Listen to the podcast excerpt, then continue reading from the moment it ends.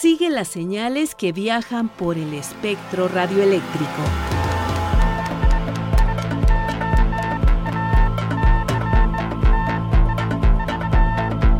Sintonía libre. Sintonía libre. Un ancho mundo de frecuencias.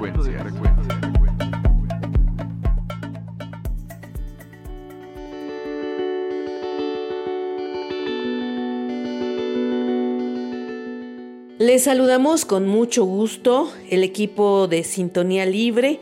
Alejandra Maldonado me acompaña como cada semana al micrófono. Alejandra. Marlene, me da gusto saludarte. Hoy tendremos la oportunidad de disfrutar aún más la pasión por la radio.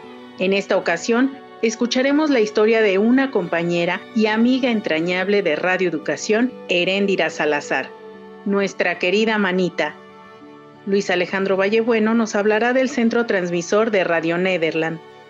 Vamos a escuchar la participación de Daniel García Robles.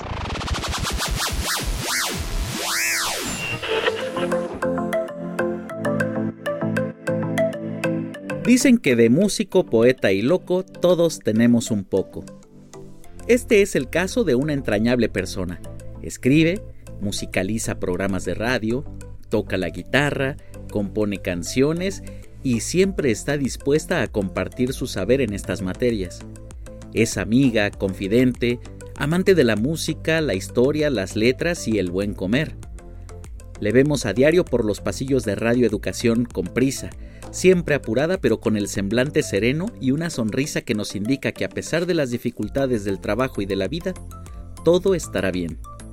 Ella es Heréndira Salazar, clasificadora de acervos sonoros especializada en música, musicalizadora de series radiofónicas y en varias ocasiones, con mucho entusiasmo, ha compartido su sensibilidad, conocimientos y locuras en la programación musical de la emisora, así como en programas especiales que han causado muy buena impresión tanto con nuestros radioescuchas como entre los compañeros de trabajo. Amiga mía, mi guitarra compañera de mi vida. Tantas alegrías pasamos guitarra, cuántas penas te has callado. Cuando te acerques a saludarla, siempre tendrá una sonrisa y un hola manito, hola manita, y su mano franca extendida para ayudar a quien lo necesita, porque en ocasiones todos necesitamos que nos echen una manita. De hecho, todos deberíamos tener una manita en nuestra vida. Así es Heréndira Salazar, mejor conocida como La Manita, quien hoy nos compartirá parte de su historia en Radio Educación. Recuerdos, recuerdos fueron amores, amores que son Yo soy Daniel y te invito a que continúes con nosotros. Esto es Sintonía Libre, un ancho mundo de frecuencias. Sintonía Libre.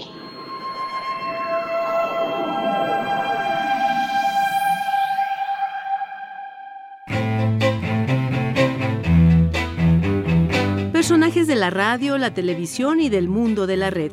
Anécdotas y curiosidades. La entrevista.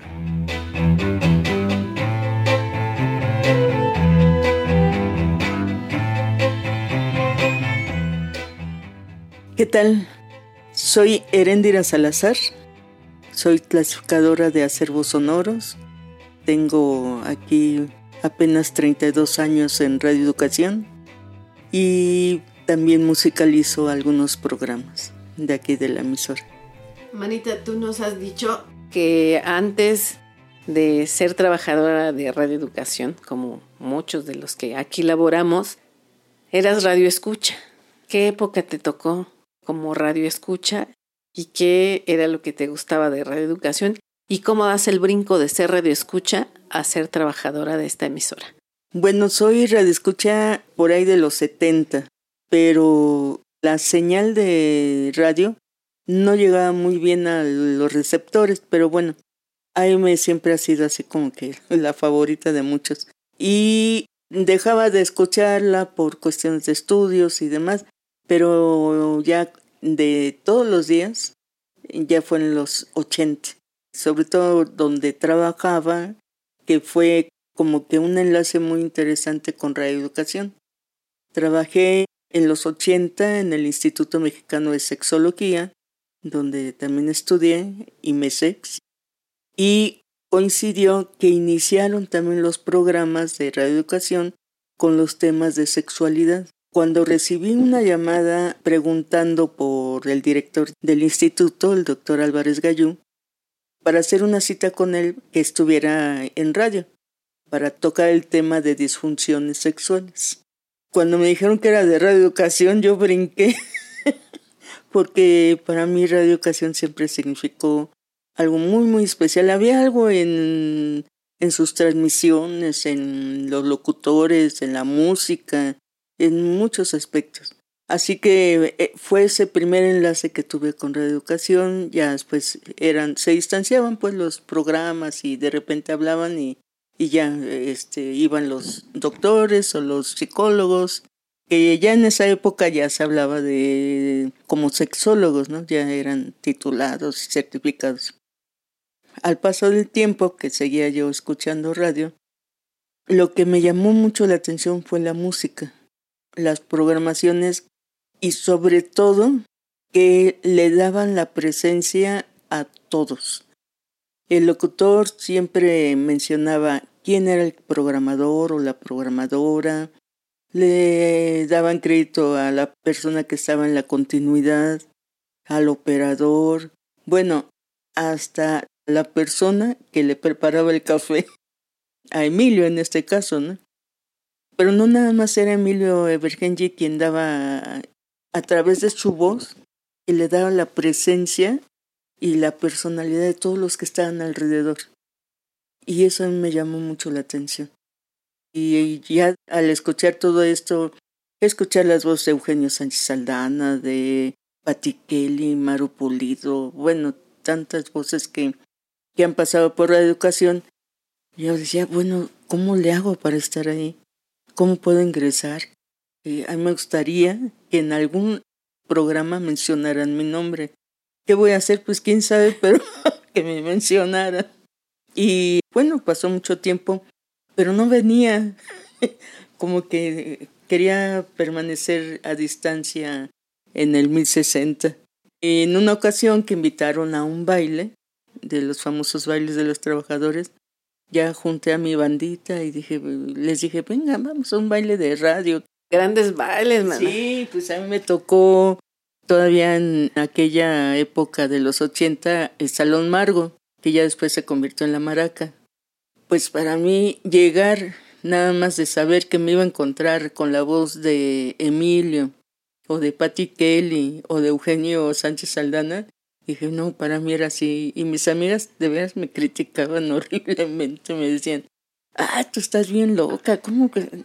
No, vamos mejor a bailar otro lado. Le digo, no, aquí les va a gustar. Bueno, total, llegamos a ese baile y, fue así como mi primera entrada de verlos de lejos, porque ni siquiera pude acercarme, y, pero ya sus voces eran más que las tenía muy registradas. Y más adelante, un amigo en común que trabajamos juntos en IMESEX, él es comunicador, es un chavo muy creativo, muy, muy sensible. Él me fue guiando, ahora sí que en el instituto, eh, Álvarez Gallo nos pidió que organizáramos un audiovisual. Él como creativo, diseñador y demás, tomó fotografías y las fuimos escogiendo y me dice, tú vas a escoger la música. Dije, bueno, también. Y el doctor tenía toda una colección de música, todavía cintas de carrete abierto. Para mí era muy familiar el uso de la música y, y las máquinas y todo esto. Armamos el audiovisual, quedó muy contento y seguimos haciendo este tipo de trabajos muy cortos, muy pequeños, ¿no? Pero a mí me encantaba cuando eh, escuchábamos el resultado o cuando veíamos el resultado. Me decía este Alejandro Matsumoto, mi amigo, me decía es que tú tienes mucha sensibilidad para hacer estos trabajos. Tendrías que haber estudiado comunicación. Y dije, bueno, pues, pero estudié psicología, no es igual. Le digo, bueno, pues los sentimientos, las emociones ahí se van juntando. Y un día él me dijo, oye, me invitaron a Radio Educación a hacer unos guiones, ayúdame, porque tengo que crear un personaje.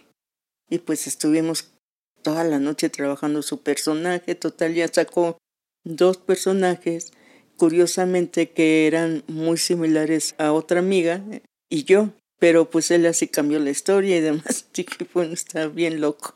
Y era para un programa infantil. Y ya después me dijo, ya va a pasar el programa. Y yo estuve muy atenta en el momento en que lo fueran a transmitir y demás.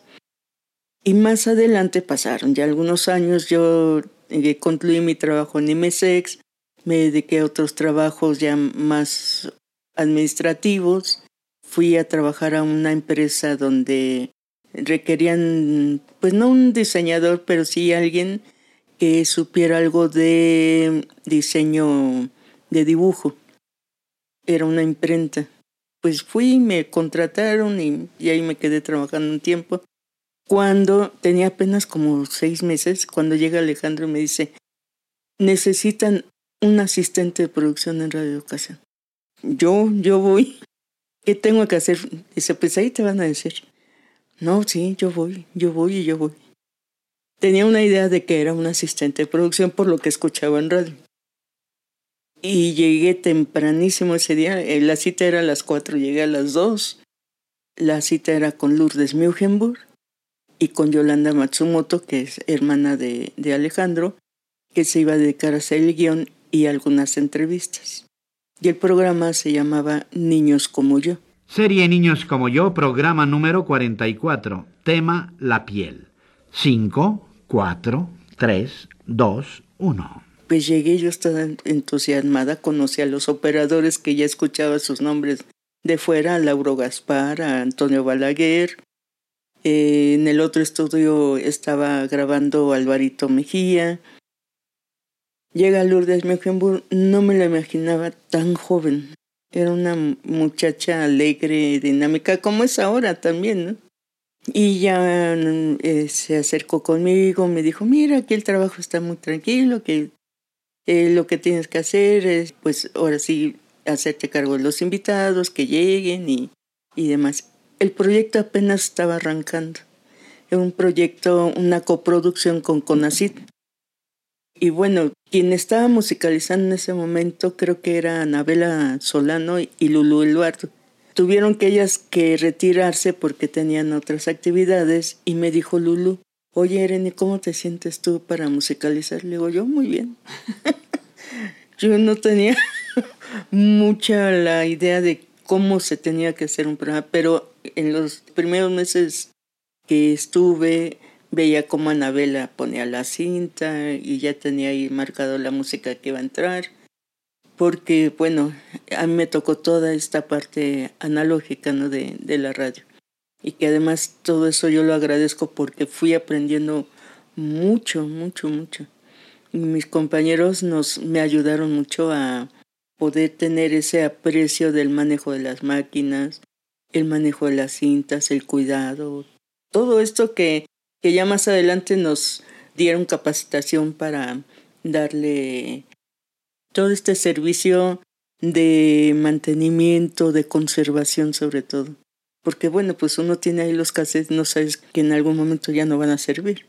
Bueno, pues aquí todo esto lo fui aprendiendo. Y bueno, ya cuando me hice cargo de la musicalización, era para mí de veras un ejercicio, un trabajo delicioso y a la fecha lo sigo disfrutando. Porque además habría que decir, Manita, que, bueno, quien no ha estado involucrado en el mundo de reeducación, quien no ha visitado las instalaciones, la fonoteca que tiene reeducación es única.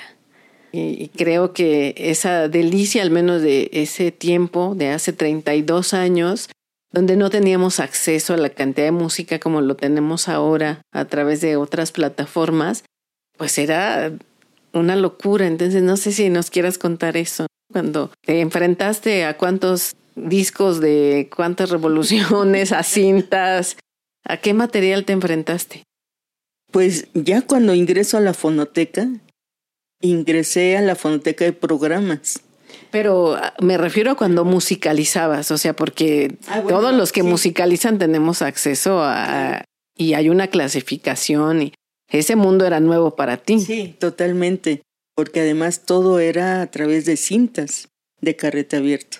No podíamos usar los discos de LP porque esos sí estaban muy, muy asegurados y, y estaban resguardados en otro espacio.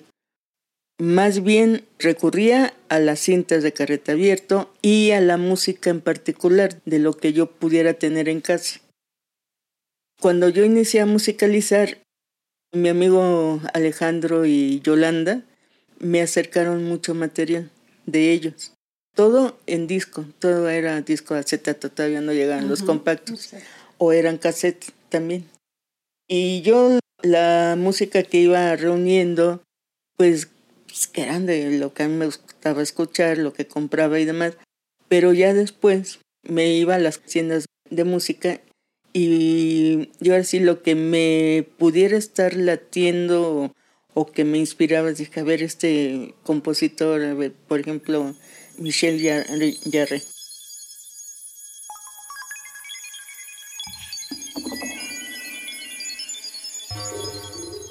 Estaba apenas entrando toda esta influencia de la música de la nueva era, lo que se empezó a conocer como el New Age. Y pues ahí empecé a, escuchar o lo que escuchaba en otras estaciones, que era pues esta música instrumental, no tanto el Francis Lee o Paul, New, Paul Muriati y estos, que era la música que sí escuchaba, pero nunca imaginé que en algún momento de mi vida la iba a utilizar para algún chispazo, ¿eh? estoy hablando chispazo, ¿no? Ya Para crear completa. una atmósfera Para- sonora. exactamente, para cre- recrear y, y un poco ubicar. Entonces me fui haciendo de materiales también, que no era tan fácil porque los discos sí eran medios caritos. Pero ya después descubro el mercado de uso en Valderas y sobre todo en la Lagunilla, que me dijeron, no, ahí en la Lagunilla te encuentras cosas muy interesantes. Y sí, cada ocho días me iba a la Lagunilla a buscar música. Se No- volvió un vicio. Sí, pero no sabía, pero ¿qué busco? ¿Qué, qué necesito? No, yo nada más veía portadas, dije, pues, a ver qué tal está. Medio le preguntaba al que vendía, dice, no, hasta con tal de vender, pues me decía, no, está súper. Sí, luego me encontraba con cada cosa, pero, pero me servía, yo creo que le saqué jugo a cada track o a cada surco de, de la música que encontraba. Y aquí en radio, en las cintas, era un poco más difícil, pero tampoco era complicado buscar la parte musical. Ya después cuando mis, mis compañeras y compañeros me decían, no, pues mira, tú pones el carrete, va avanzando. Donde escuches la frase musical, le pones un papelito. Y ahí la marcas. Y ya cuando vayas al estudio, ya el operador ya sabe dónde tiene que, que parar la cinta. Así trabajábamos. Así trabajábamos y era muy Sí. interesante. Y era muy divertido además. Cuando se volaba el papelito. Volaba el papel y, ya no- y, y- y se pasaba eh, la frase musical a volverlo a buscar.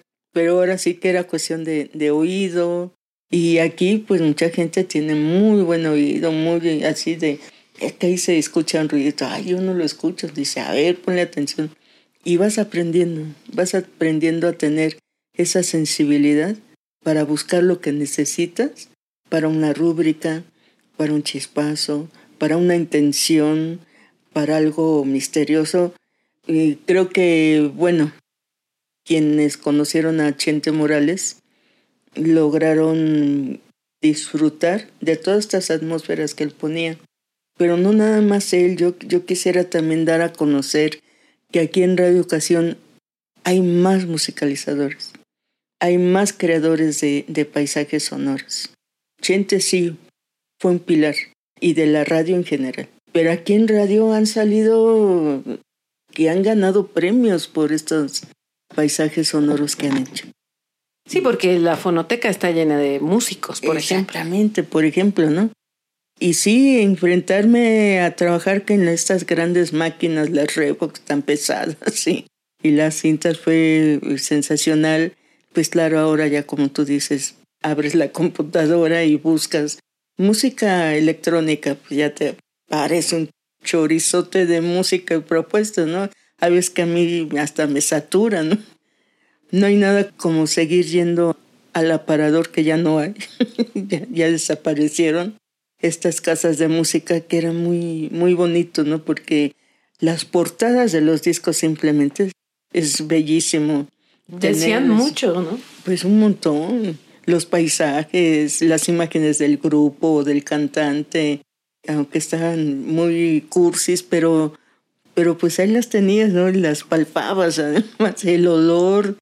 Incluso cuando salieron los compactos, hubo mucha variedad y podías encontrar ya colecciones, por ejemplo, ¿no? Que eh, las cumbias este, originales, o, o, aunque no fueran las originales, pero sabías que había una de ellas era original o que la música ranchera, las vernáculas o las colecciones ¿no? de los clásicos de la música culta, en fin.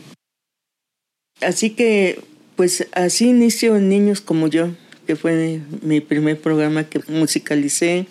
La rúbrica, esa rúbrica, mi hermano que es músico, Héctor, le platiqué del proyecto y a otro amigo también, Pepe Tavares, que es un músico extraordinario, y entre los dos hicieron la rúbrica. Y mis sobrinas, que estaban bien chiquitinas, pues hicieron las vocecitas de, de la rúbrica. Por ahí la van a encontrar en la fonoteca para que la escuchen.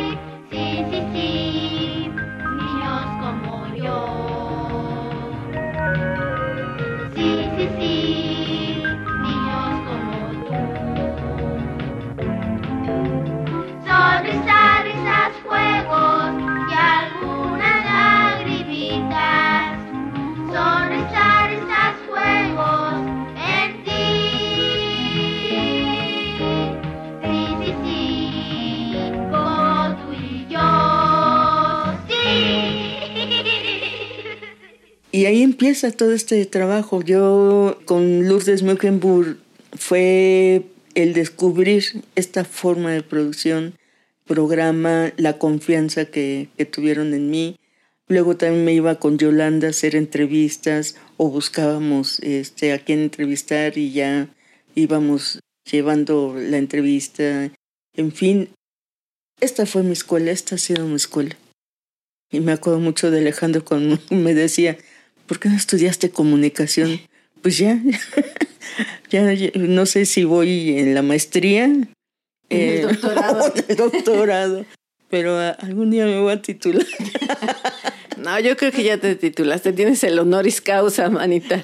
Bueno, manita, porque así le decimos a Heréndida aquí en Radio Educación. Ella es conocida como la manita. ¿Por qué te decimos la manita? Pues yo empecé y desde muy chavita en la primaria tenía una amiga que vivía en una vecindad y siempre que llegaba, dice, ten mana, te traje esta paleta, ay mana, te traje esta concha, ay mana. Y pues así como que se me hizo algo muy familiar, muy cercano. Dije, ah, pues esta es mi manita, ¿no? Somos manitas. y de ahí yo seguí y era para mí como un apapacho acercarme a gente que me ayudaba o que me agradecía. Dije, sí, pues sí, somos hermanas y pues el diminutivo, ¿no? Y ya de ahí el diminutivo se pasó como échame la mano. A ver, manita, pues échame la mano. Y aquí pues así empecé a trabajar.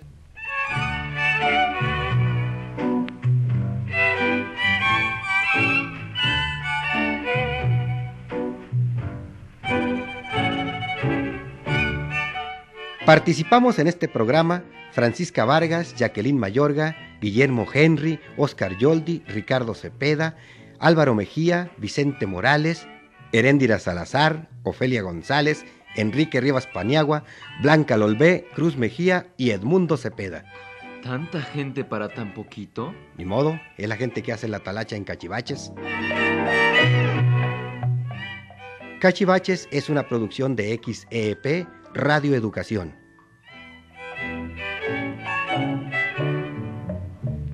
Hasta aquí dejamos la charla con nuestra compañera Heréndira Salazar García, la manita. En la próxima emisión conoceremos más de su pasión por la radio. Para estar en sintonía con el diexismo, escríbenos.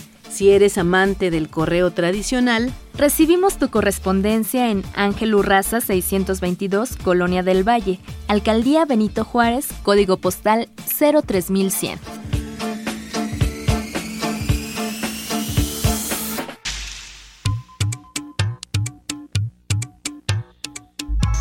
La onda de Vallebueno.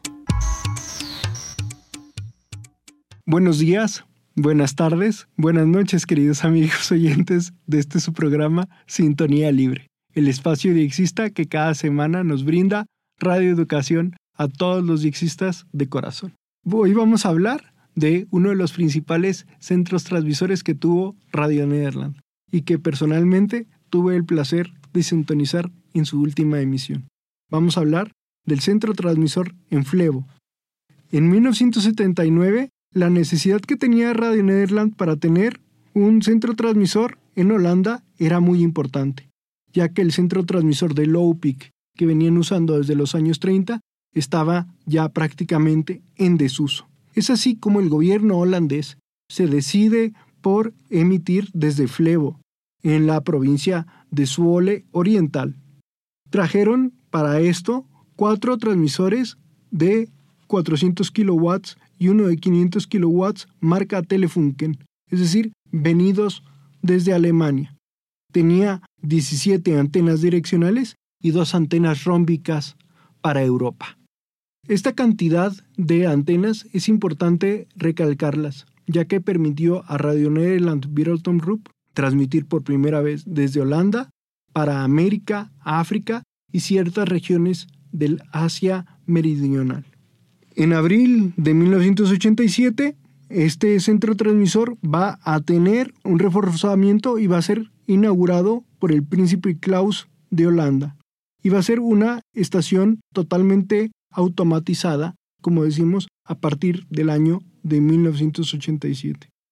El 28 de octubre del 2007 se va a dar el fin de las operaciones del centro transmisor de Flevo y sus transmisores van a ser trasladados tanto a Nauen y Bechtertal en Alemania para Deutsche Welle como a el centro transmisor que tenía Radio Nederland en Bonaire.